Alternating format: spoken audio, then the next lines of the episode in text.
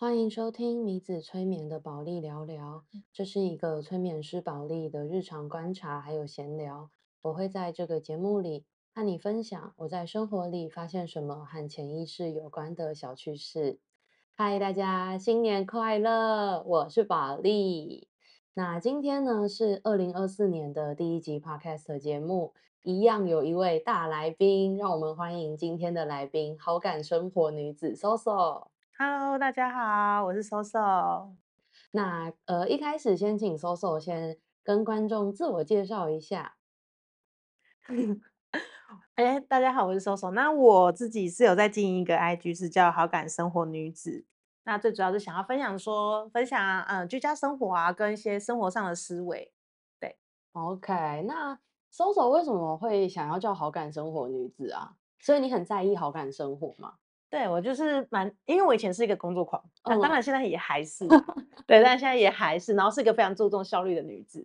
那我觉得这样好像有点太失真了，后来变得生活都非常的忙碌，那开始身心状况也就比较疲惫啊，比较容易情绪暴躁，开始觉得哎、欸，其实好感生活是很重要的。那我就从居家生活开始打造，因为我觉得当你的生活环境品质是好的时候，你整个身心状况、情绪也相对稳定很多。那我就。因此就开始分享一些诶居家打造啊，居家生活怎么布置啊等等的，然后一直到后来一些生活，呃，会分享一些生活的思维，例如我们要怎么找到生活的满足感，嗯，然后一些财务的规划啊，像这类的方式，对，哦，OK，Soso 是一个宝藏女孩，她其实是我的那个品牌伙伴。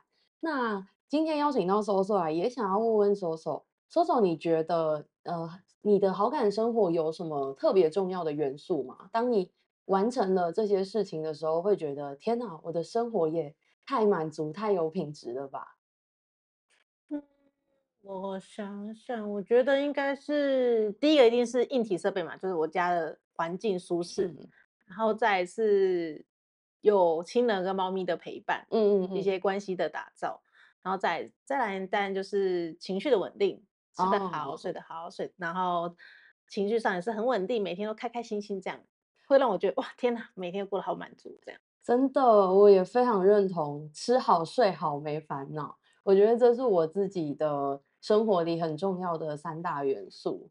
那既然讲到了睡好，新的一年第一集就要来跟大家聊聊睡眠障碍。睡好觉真的很重要诶。那 Soso，你有睡眠障碍过吗？有，就是尤其是今年在下半年的时候，有一段时间其实失眠蛮严重。为什么会失眠？因为我其实是一个很会做梦的人，那我睡觉其实，嗯，没有说，睡得很深或睡得很好，嗯、我觉得啦。但因为今年下半年我我的工作接两个新的专案，哇，听起来对，真的非常可怕。我现在想到也觉得很可怕。但有接两个专案呢，又常常加班，那我下班其实会一直在思考说怎么把这个专案做得更好。哦，很很惊哎！对，我刚刚讲了，我是工作狂啊。对啊，所以就变成说，天啊，我我就是等于下班我也在动脑。那我晚上去躺到床上之后呢，我也是很想睡觉，然后很想好好就是睡好，这样明天才可以继续打仗嘛。对，所以我就真的完全睡不着。形容工作听起来压力好大。对，但我真的完全没有办法，尤其是我睡一睡，如果中间醒来的话，嗯，就再也没办法睡回去。天哪！对，然后就在那边等那个时间，等早等到然后就天亮了。那哦，那阵子真的很可怕。所以你只有失眠，还是你的失眠有睡眠障碍有造成你生活其他困扰吗？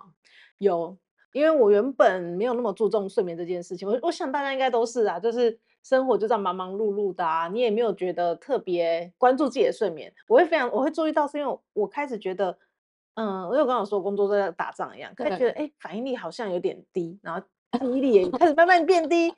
然后再来就是我会，呃，我的肩颈越来越紧。那阵子因为我工作也很忙，嗯、所以变成说我其实手开始麻，然后有颈椎压迫。嗯，那还有我就是每个月基本上都在生病，长疱疹啊等等的。Oh、这时候我就发现，天啊，我的体力反应力嘛也变低，那体力也变低，又生病。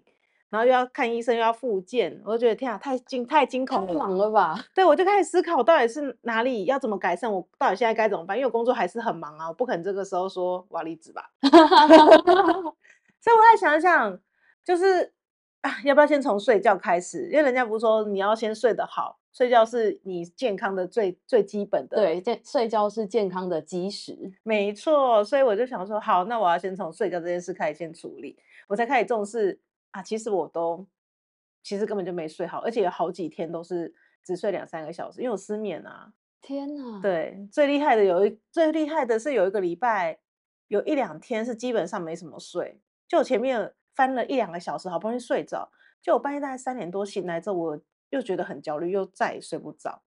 所以你的失眠有包含焦虑、压力过大引起的焦虑？对，我觉得是。天哪！我其实我其实以前也有蛮严重的睡眠障碍，就是在我。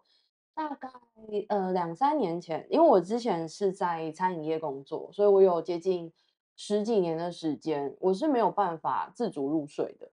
然后我那时候也没有想到说可以放松或是干嘛，因为其实我以前很不会排解压力。嗯，然后那时候我就用了一个很很不好的示范，非常粗暴但是直接有效的入睡方法，我就每天酗酒，然后每天。就我那时候每天都会喝至少一手啤酒，或是一支到两支的红酒，超夸张的欸，超夸张啊！然后我就喝到，我那时候我觉得我喝到我都会怀疑自己是不是酒精中毒，就是我每天都会有一种飘飘然的感觉。我就算是醒着的时候，嗯，我也会觉得头有点重，然后基本上就无时无刻都在宿宿醉。我要么是睡着，要么就是宿醉。要么醉倒，要么就是宿醉的状态。对，然后后来我就觉得好像不可以继续这样，欸，因为你知道吗？喝酒超胖的，欸，喝酒真的有那时候胖很多吗？胖很多。我那时候跟现在比起来，应该差了十三公斤。哇，超多的，超多。然后我那时候，而且重点是我都没吃饭，因为我在餐饮业，我就是一直在每天也在打仗啊，然后我没有空吃东西，然后我就也只因为喝酒，然后我就胖。非常多，然后胖到我是走路会喘，很夸张哎，很夸张啊！我那时候走路会喘，然后跟就是我会很容易觉得胸口很痛，是那种很像心肌在心脏那边的肌肉在抽痛，然后就开始觉得不对不对，我才二十几岁，应该不能就是喝酒让自己 休克或是中毒吧？哎，Polly，那我想问啊，你说你无法自主入睡什么意思啊？就是就是，通常大家睡觉应该是躺下嘛，然后你可能翻一翻，就是觉得哦，伸个懒腰啊，准备一下心情，然后背背瞧好了，你就可以慢慢睡着嘛。对对对，我觉得这应该算自主入睡，但是我是躺下来，然后眼睛闭上，我就会更清醒。所以你怎么转怎么翻都没办法睡着，完全没有用。而且我是会，就是也是躺下之后。脑袋会一直在想事情，嗯，然后或是我没有在想事情，但就比我更严重啊！我觉得 我超严重，对，你比我更严重，因为我真的是要喝醉，而且要醉倒哦，不可以小酌，就是无意识，直接让你直接无意识对，喝到 shut down 我才会睡着，嗯，我没有办法，就是什么小酌微醺，我如果是微醺躺下，我就会再醒来。然后去开冰箱找说还有没有酒，嗯嗯嗯，对，就是我那时候一定要依靠酒精我才能睡觉，或者是我就会干脆也是不睡觉，太可怕，真的太可怕。对，然后因为我就觉得这样很不健康，然后直到我开始接触催眠，哦、嗯，因为接触催眠之后，就是我就开始想，我如果我是催眠师，我应该可以让自己睡着吧。嗯，因为大家就是就像我的那个催眠介绍也会写说，催眠可以深层放松啊什么的。但你知道吗？最可怕的事情就是，其实有的时候就算是催眠师，也我本人的经验啊，就是也没有办法每一次都用自我催眠的方式让自己睡着。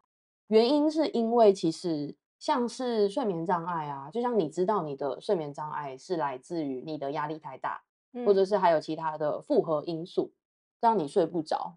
那就变成是说，如果今天我们想要解决这个问题，关键应该是找到核心是什么。嗯，像我的睡不好的核心，在潜意识里面，它其实是我对呃我对床的连接非常的不好，因为潜意识它会用各种方式跟我们沟通。对，那这些所有的生活困扰，它其实都是潜意识的一个意念。那像是睡眠障碍的潜意识，它里面可能带有的一些卡住的点啊，像我自己嘛，刚刚有讲是我的跟床的记忆不好，因为你是你是从什么时候开始发现自己会睡不好的？我是从大学之后，大学之后，对，就是独立出去家里，离开家里，然后住跟、oh. 住在外面，oh. 然后才发现，哎，我根本在宿舍，我根本睡不着，哦，我没办法睡，我觉得很没有安全感，对，对，对，对，对，安全感是一个。那你知道吗？我后来发现啊，我从小到大都睡不好，嗯，就是我有一些那种小时候的记忆是，我印象很深，我小时候会半夜全家都睡觉了，嗯。然后我就会一个人，就眼睛巴扎巴扎的亮，然后站在我家客厅，想说怎么都没有人，嗯嗯，然后就完全睡不着。就我发现我其实是从很小的时候就睡不着了。然后这个东西其实就是每一个人的潜意识信念都会有一些不一样的讯息存在，像是刚刚说的嘛，记忆中跟床的回忆就是其中一个。那这个东西当然也影响到我们的安全感。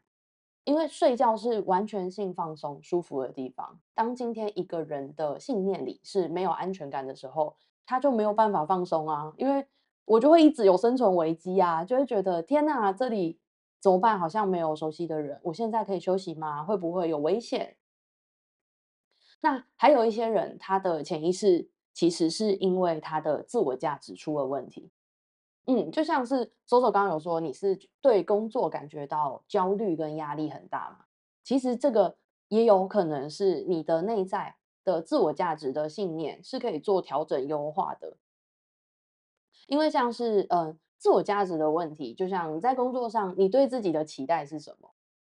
我对自己期待，我希望自己是就是可以做到九十分以上的人。九十分，对，九十分就是要尽善尽美。然后东西尽量都是还不错，这样只要我愿意，只要我想做，我就想要把它做到九十分或一百二十分，没有办法放过自己。对，没有办法放过自己。然后我做错的话，就觉得就会开始就想要检讨自己，怎么可能会做不好？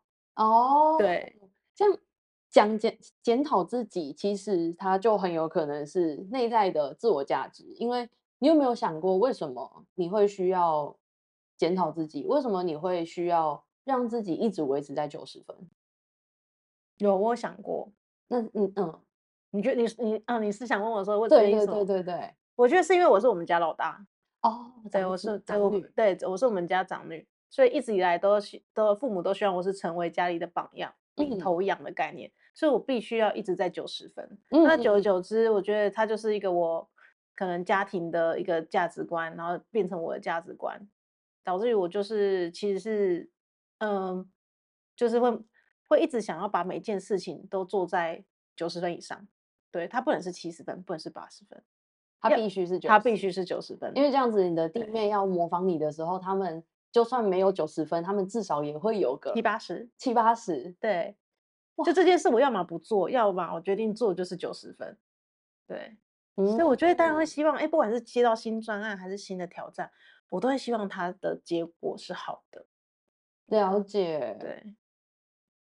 哦，那其实这就是一个还蛮典型的内在的自我价值。其实这个东西像，像呃，有的人他是自我认同，他是其实没有人要求他，但是因为他不知道要怎么认同自己，所以他也会一直去，可能是批判自己，一直期待自己可以做得更好。那像你的话，其实比较偏向是自我价值的部分，因为你你有发现吗？你的自我价值里面，你刚刚也有说。其实带了很多是父母的期待，跟对于家庭，你对家庭有责任，跟你有一个承诺，因为你必须要成为他们的榜样，你要当弟妹的领头羊，所以你的自我价值里面，你的那个目标，它必须达成的时候，它会存在其他人的期待，对，那就会变成你就要更努力啊，对啊，你在努力的过程里，它也会是加倍的期待。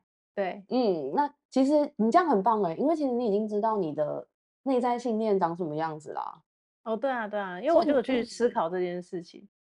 对，这是一个很棒的思考哎。那像是潜意识的卡点，嗯、我们刚刚讲了嘛，有什么床的连接不好啊，就是不知道怎么放松，还有自我认同跟价值，可能有别人的期待或者是自己的期待。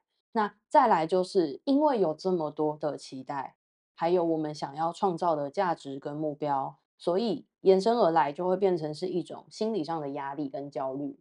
嗯，那很常见就是呃，蛮多的个案在做催眠的时候，他们会突然平常都是那种大家平常都不哭的，平常都笑笑的啊，看起来就是我很好啊，我很棒。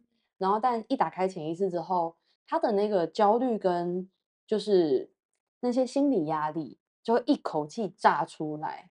嗯，其实都是还蛮常见的，就是潜意识的卡点。像你刚刚讲那个跟床的连接啊，就是以前我是没有完全没想过这件事情，嗯、我完全没有想过，哎，失眠跟睡不好是原来是跟床的连接是有关系的。嗯，嗯然后这一次你这样讲，我就在想说，哎，对，那我你刚刚不是有分享说你第一次跟你跟床的连接最一开始的记忆是什么吗？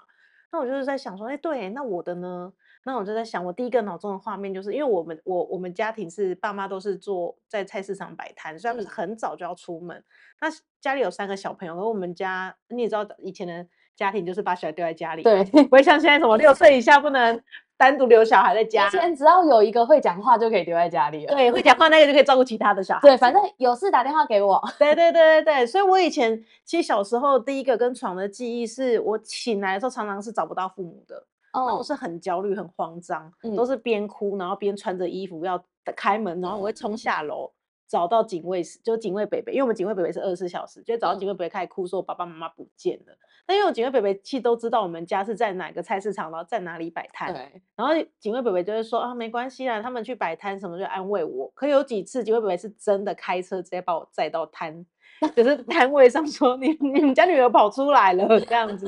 对，这是我小时候的记忆，就很深刻，然后也蛮常发生这件事的。就醒来发现一片黑，嗯、然后四处无人，然后就开始狂哭。那因为那时候应该已经有，应该我的猜应该有一两岁，因为我会开门了。嗯、我就是边拉着我的小裤子，因为我要穿裤子，嗯、然后边一手要去拉那个很高的门把，因为我要冲下去找爸妈。对，所以我就想说，哎，对，那我跟床连接，就是我跟床还有夜晚的连接。嗯，其实其实，在最一开始第一个记忆就是不。其实是不稳定的，然后不没安全感的，也是焦虑的，对，所以你刚刚一讲说，对耶，那我跟床连连接基本上就不好，基底已经是不好了，然后又基底不稳固，基底整个不稳固。那我一碰到生活上一个比较重大的变故，例如你接两个专案，或是有些人可是面临到，假如说分手、失恋那种比较大的事情，嗯、那就真的完全就会像我就直接失眠啊，因为我基底就不稳了。对，因为其实我后来在反思自己的潜意识的时候，我除了黑暗的连接也是，就是我也是很呃，只要遇到黑暗，我就会怕。然后跟我有发现，我有在就是印象中有一次，好像那种就是也是失恋，可能初恋吧。然后失恋的夜晚，我就一个人就是窝在棉被里爆哭，然后就觉得天哪，黑夜好孤独，夜晚只有我最悲伤，还加强你那个对夜晚的恐惧。我们其实很常会在生活中用这种。自我催眠的方式去增强这种恐惧，对，我觉得会会，没错。那像刚刚有讲嘛，其实嗯，生活中的困扰都跟潜意识是有关联的。还有什么？那那时候你有其他的困扰吗？跟睡眠有关的吗？或是生活上的？好像就还好哎，就只是睡觉这件事，我是觉得，因为我之前我睡不好，我之前还会在。再做一些睡前的运动，嗯，因为人家不是有说你睡前做些瑜伽什么运动，还是会觉会比较好睡。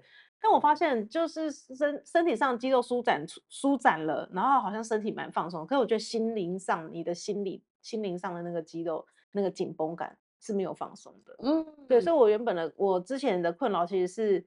我已经知道，我就是会去 Google 嘛，大家应该都会 Google 吧？对，要怎么睡得好？对，失眠怎么办？他提供那些方法，老实说，我是做了，但都没有什么太大的感受。原因是我觉得身体上的肌肉你都放松之外，心灵上肌肉其实是没放松的。嗯，对。那嗯。生活上的困扰啊，它都跟潜意识有关。就像是你说失眠的时候，你有很明显的感觉到你做了外在的努力，可是你心里没有办法松开来的话，你是没有办法轻松的入睡的。那其实你知道吗？睡眠的脑波频率跟催眠的脑波频率是非常接近的。哦，真的哦？我想想看，我突然想到，哎，上次我找你做那个一对一就催眠的时候，对。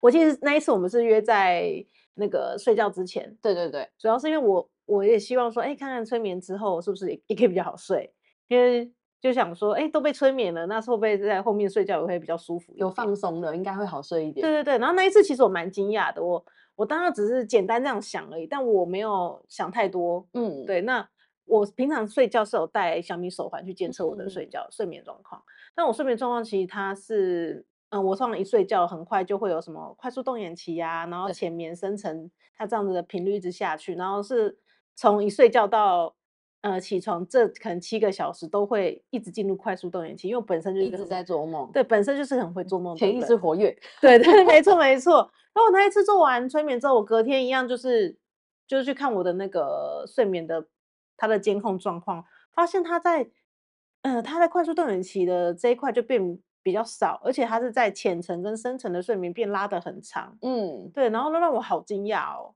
哦，对啊，想说天啊，怎么就是怎么会就是影响那么多，而且是一个意外的收获，这是一个意外，所以我根本没想过这件事，然后我也是。然后我原本就有监控嘛，所以我再回去看，我吓了一跳，我还回往回看了前两三天，发现，哎，我每天的睡眠的这个它的这个规律是一样的，就是真的在催眠那一天，整个规律变得不太一样，然后我就觉得真的非常惊讶，想问问 Polly，这是为什么啊？就是就像刚刚说，呃，睡眠跟催眠的脑波频率其实很接近，其实 Soso 的那个很很令人惊讶的脑波的记录啊，它就完全在呈现这件事情。因为我们的大脑无时无刻都会有脑波频率在进行嘛，它就是我们大脑运作的时候发出的那个能量的波。那清醒的时候呢，我们通常会在贝塔波，就是表意识；那在睡眠的时候是 Delta 波。那 Delta 波其实呃，我们可以把脑波想象成一个溜滑梯的曲线，它会从清醒的时候的贝塔波。然后要往入睡的时候，它就会往下走，然后开始变成阿法波，然后西塔波到德尔塔波。最底层的德尔塔波呢，它就是深层睡眠的状态。那它也等于是我们昏迷、失去意识的时候。哦，对，就像有的人的睡觉是死亡睡，他躺下去就不会有反应了。我老公也是，对，就是你老公就是属于死亡睡的德尔塔波，所以所以他其实可能不用睡太久，但是他只要睡觉，他就会有充电的感觉。哦，难怪我就觉得他每周睡比我少，那么精神比我好哎，因为他睡得很深，嗯，所以他的睡眠品质反而还比较好一点，嗯，对。那催眠的时候呢，就会处在阿法波到西塔波中间，嗯，它就会是比较深度的脑波频率，因为催眠其实是非常清醒的。你在接受催眠的时候也有这种感觉，对不对？对，其实是非常清醒，是我真的觉得很意外啊。就不像大家一开始可能会会以为是睡着的感觉，对对对，会不会是睡着啊？或者是、嗯、呃，有的人会想会不会失去记忆？完全不会，完全不会，完全不会，很清楚好吗？要很清楚，如果你忘记的话，我们忙两个小时就没了。对啊，对啊，对，没错。对，那其实就是因为嗯，催眠状态的脑波频率，它是在一个比较深层的脑波里，所以。如果在睡前接受催眠的话，你的脑波等于是有点帮你预习了大放松的状态了。嗯，然后在做一对一个案的时候呢，我们也都会有一个调整频率啊、呼吸放松的阶段。所以从那个时候开始，我们就已经在帮你做一个由内而外的全身放松，不管是你的身体的放松、你的脑袋的放松，还是你的心灵的放松。对，那。在做完催眠之后，因为你在催眠的过程里，我们一定会去触发一些你的底层的潜意识。那当你底层潜意识的那些信念，它被重新的整理过了，它都已经有安身之处了。那你再接着去睡觉，你的睡眠就非常有可能会进到很深很深的睡眠频率里。哦，原来没有错。不过那一次睡得真的是还不错，而且快速等人期间少超多。真的做梦其实超累的，超累的啊！我常常就是梦到一半，然后醒来，因为时间到，然后闹钟响了。当你梦到一半，然后被拉醒的感觉，哦，真的，真的，真的全身超累，而且很难醒。对，对，它其实是很难的地方。对，就跟就这种感觉，就跟呃，你被催眠的时候，你在被唤醒的那个状态，嗯，其实很像，嗯，因为你被唤醒的时候，你也在一个很深的脑波频率，然后通常大家回来之后。我们就会预留个大概三到五分钟休息一下，对，让大家回来，对，就是要慢慢的回到现在这个状态。嗯嗯，那刚刚分享了就是我们的睡眠障碍啊，还有就是催眠跟睡眠的关系嘛。那我最后想要问 Soso，就是针对好感生活，你是如何具体的解决你的睡眠障碍的？你有什么小撇步可以分享给大家吗？好啊，我哎、欸，对，没错，我真的这两个月真的睡得很好，因为我从十月开始，嗯，就非常认真在执行改善睡眠这件事情。然后想跟大家分享是，我觉得最主要是第一件事情是你还是要处理核心的问题，为什么睡睡得不好？嗯，那我下半年其实最核心的问题是工作这一块自我价值认同。嗯、那我除了在做那个个案，就是催眠的个案服以外，嗯、我自己也有在特别在重新审视自己的。自我价值这一块，嗯嗯嗯，那我把我焦虑的点写出来，然后去去反复的去确认说，哎，那我这件事情如果没做好，最严重会到什么状况？那我后来发现，其实也没有多多严重啊。那这件事其实做不好，也不会影响到大家对我的看法，或是对我自我价值认同，因为整件事情我是已经努力过了。对，那结果的好坏也不能拿来否定自己，像这样子等等之类的。嗯、所以我觉得第一步，你还是得先。面对自己核心睡眠不好这件事的核心问题，嗯，那再就是一些生活上的，呃，一些小小小做法而已啦，嗯，对。但我觉得这些小做法其实是很重要，而且持之以恒 一定要持之以恒。像是我的话呢，我我从十月开始就开始练，因为我我刚刚讲是个工作狂，对，我每天把自己时间排得很满，然后下班还要在想，哦，我的早上做哪些事情应该可以重新再检讨啊，可以再调整啊，对，要优化，一直迭代这样子。那我。我就从十月开始，我下班就告诉自己，我就是练习放空，我不做任何事情。然后我如果如果我要看剧，好，那我就看剧；没没有看剧的话，就抱着猫跟猫聊天啊，就放空，不要做任何事情，不要去思考。嗯、对，然后再也就是我每天都会练习要睡满七小时，就我们刚刚前面讲的嘛，嗯、睡眠是你健康的基石。没错。对，所以说他练习睡满七小时，那我就会提前去床上躺着准备睡觉。嗯，然后再来就是就会记录我的睡眠。所以，我今年呢，就是有买了一个小米手环。嗯嗯，对对对，我会监控我的睡眠，然后每天去看一下睡眠大概是状况是怎么样。就像人家减肥，每天都要量体重一样的，对，对，是一样的概念。所以，我去看一下我的那个睡眠状态。然后再来是，嗯、呃，我觉得我后来跟这下半年跟床的那个关系有变比较好。嗯，对，这件事也帮助我很多。就是我我心态上，我会提早去躺在床上，然后我会放一些比较舒，我自己听的比较舒压的音乐，看大家如果比较喜欢看是放松音乐啊、轻轻音乐啊、钢琴音乐，那我自己是很喜欢听海浪声，所以我就放一些就是舒舒压呢，它是海浪声的音乐，那我就边放着边躺在躺着，然后嗯、呃，就是放松身体的每一块肌肉，嗯嗯嗯，对对对，就是跟床建立一些比较舒服的感觉，然后舒服的回忆，然后我躺在那边的时候，通常我都会想象一下，就是哦，我在这边很舒服，然后我抱着我家猫睡觉，我真的很 幸福，对。那变成说，我每天其实，在这么忙的生活中，我最期待就是回家睡觉。对，对，我就是把就你跟我讲的那个床的连接，我真的是完全没想过这件事情。那在这一次的睡眠改善，我就把床的连接这件事想说重新再翻转一次。没错，对，所以我就是做了这些，最主要就是前面我刚刚讲那些小步骤都是记录嘛，就是练习放空，然后记录睡眠，那再就是我重新再重塑了我跟床连接的那个回忆，让。反而是，反正我刚刚原本不是讲说小时候是充满了不安、焦虑，对对，因为我醒来就是常常是发现走我一个人。但我后来现在，我只要嗯在工作上想到晚上睡觉都是幸福快乐的，嗯、因为那个那个时光就会是我自己的舒服时间，然后我还可以抱着我家猫，我就觉得很幸福、很满足。嗯、对，所以我在执行这两个月，这说真的，我真的睡得好很多。但是这两个月我工作还是非常忙，而且。我刚刚有，就是我们录音前我有跟你分享，其实这两个月是我的工作高峰期，整个巅峰，可怕，对，巅峰到不行。但我我我觉得最厉害是睡眠这件事没有被影响，很棒。对，睡眠这件事情真的没有被影响，就变成是它是我下半年一个很重要的一个成果，因为我的工作其实忙碌是一直往往上走的。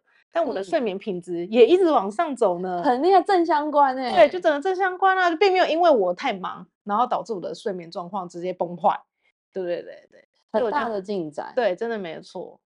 嗯，我自己的话，嗯，Soso 刚刚分享那些，其实我觉得都非常推荐大家可以试试看。那我自己的话就是可以分享一个呃催眠师的小方法给大家，其实就是三次呼吸充电法。就你每天睡觉前，你就做三次很深很深的深呼吸。对，那你就深深的吸气，然后吸气的时候感觉你吸进了很多金色的光，然后吐气的时候，让你的身体慢慢的放松下来。其实每天有意识的去调整呼吸，它对于呃放松或者是对于进入睡眠，我觉得都非常的有帮助，可以推荐给大家。啊，好棒哦！我这样我今天晚上要开试试看。好，你有更多可以睡好的方式的。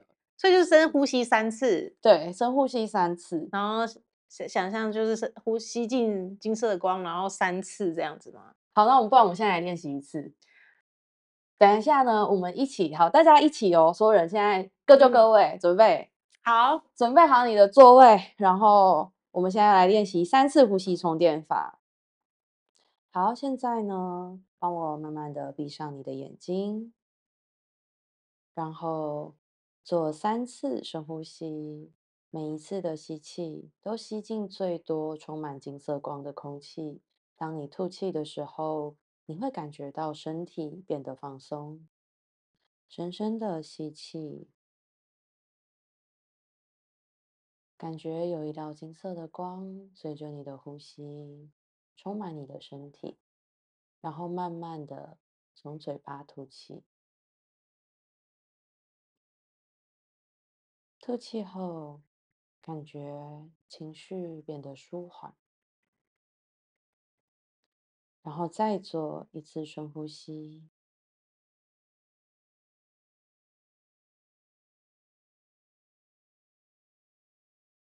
这次吐气的时候，感觉脑袋变得平静，让那些白天的烦恼。焦虑的感受，在你吐气的时候，都离开你。接着做最后一次的深呼吸，吸进最多最多金色光的空气，然后在吐气的时候，告诉自己：“我很棒。”我可以准备睡觉了。接着你会有一个很香甜的好梦。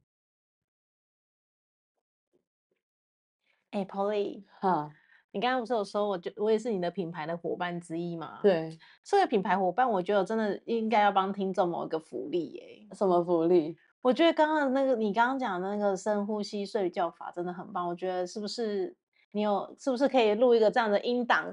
变成我们下一次的节目，让我们就听有失眠的听众都可以听的那个音，在睡前可以听那个音档啊。